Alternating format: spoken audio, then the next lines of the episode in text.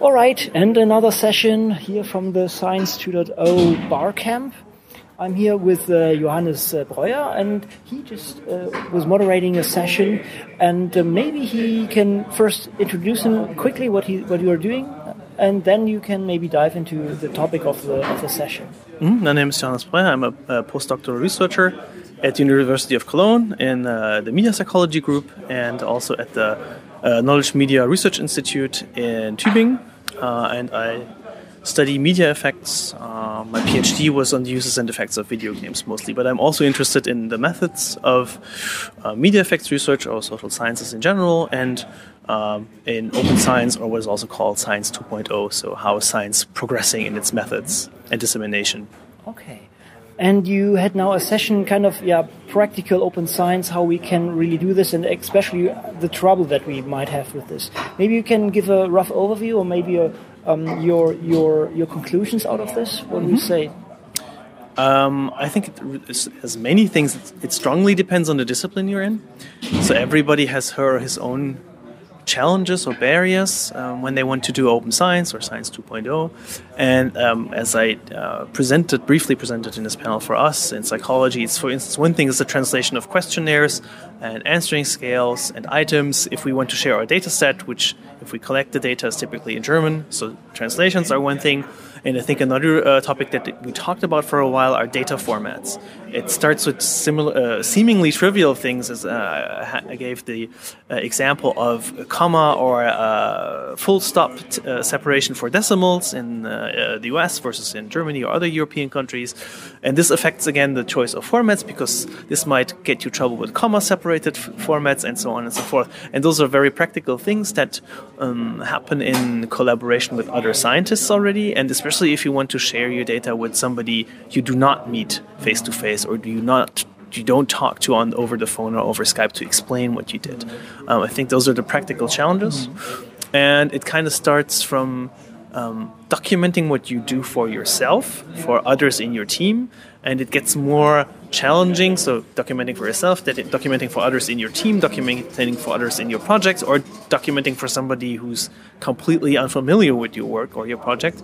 Um, and those are the challenges in how you, for instance, comment your code, how you format your data, how you name your variables, and all those things that used to, in I don't know if there is science 1.0, but used to not be that much of a problem because only it, only had to be you, maybe your colleagues from your team, uh, who are a, who need to be able to understand what you did and need to be able to reproduce what you did.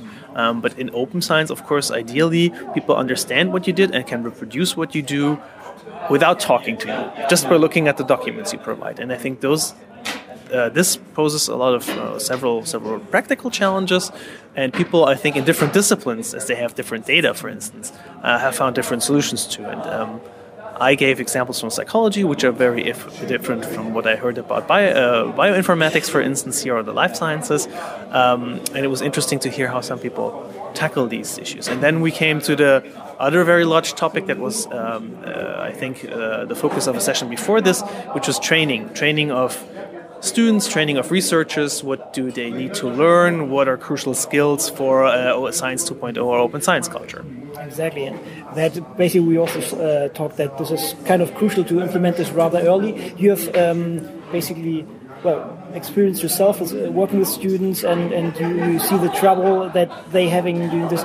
Um, do, can you talk a bit about your teaching or, or your, your, your issues you see when you're teaching this stuff as well? Mm-hmm. Very often, I think. Um, and uh, we had this discussion also in this panel is that people there's this barrier or there's some some some some people or many students are often scared of the entry into some technical things um, for instance statistical software packages um, and i think it's very important to uh, make sure that they lose this this fear early on because I learned uh, mo most of these skills. I learned them very, very late during my PhD, actually. Uh, and I think mm, I would have been faster with my PhD for one thing had I learned them while I was still doing my well diploma. It was back then. Now it would probably be bachelor's or master's degree. Uh, so I think it's important to get students in contact as early as possible and show them that there's no need to be afraid of syntax or coding. Um, and this is no. In many cases, it's not rocket science for many things that they need they need to do while they're studying. Um, and then also one comment that I found really um, helpful in this panel was that it usually teaching works better if you have some application area. Because if you have abstract learning you just learn a software or, or um, a programming language for instance and you don't have something that you apply to you forget. It's like with even with human languages because i, I just talked to another participant about um, you, like language language learning and i said I, I had italian and french in school but i never used it so i kind of lost it but if you, like my wife, who's fluent in French, she lived in France, so there was a need, and she studied there. So there's a need to, to be able to speak French. And if you have, coming back to the original topic of um, research, if you have a, a, problem that you need to solve, and you know, oh, I can only solve this if I use R or a specific package for R, um, then this makes perfect sense to learn R. And this is also the way that it happened for me. I was like, ah, I can still do that in SPSS, and it's okay. I learned SPSS, and I'm fine with SPSS. But at some point, when I was analyzing panel data, I noticed that I, SPSS had, has limitations for that, so I had to learn something else. And I think that this is uh, important to always look at the application area and teach the students why they should learn it why they should use it. It's the same with math. Um, when I had math classes in school, I was like, why would I ever need this?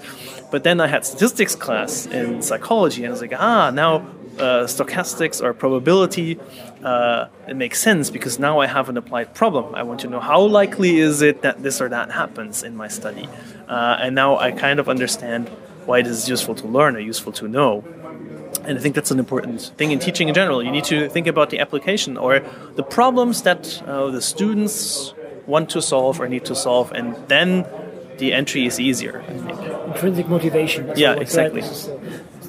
Okay, so and also you showed clearly that well, no, nobody will do this perfectly, right? I mean, you stumble into problems with doing this, and it's maybe one should live with this and try to do this as, as best as one can do this, and um, should not be hampered by this fear of oh I don't do this now completely in the open open uh, way of doing this but just do things and, and get get stuff out there. There's several tools as I said for for different domains and basically I think one one conclusion was also talk to other people and, yeah. and get um, information from from your peers there right yeah and I think it's a step by step process you can't just switch pull, push the button and then you're open or your science exactly. 2.0 mm. it's it's you need to learn several things you need to be able to use some tools and some the workflow changes um, the process of research changes but it's a step-by-step process i think and it's uh, it's easier if you start early uh, and it's easier if you really go step by step and don't say okay you did this until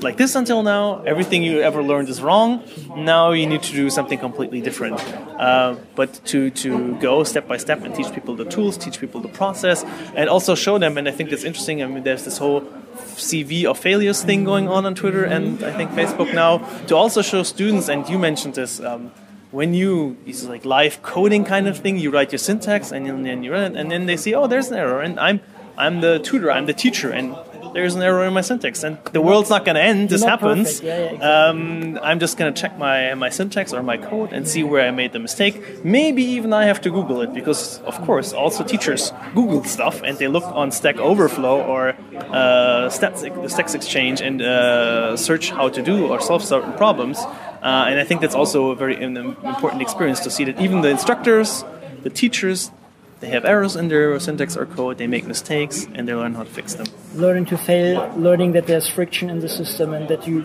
can overcome that. Right? Yeah, I think it's a, the coding saying with fail, uh, fail uh, often and fail early. Exactly. Uh, and I think that's also true for science. Yeah. yeah. Failing makes us experts.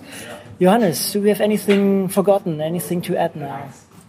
No, I don't think so. We think uh, teaching the practices and the tools for open science at an early stage make sense because that's easier. Um, so thinking about teaching and training of researchers is very important at all stages of your career. Okay.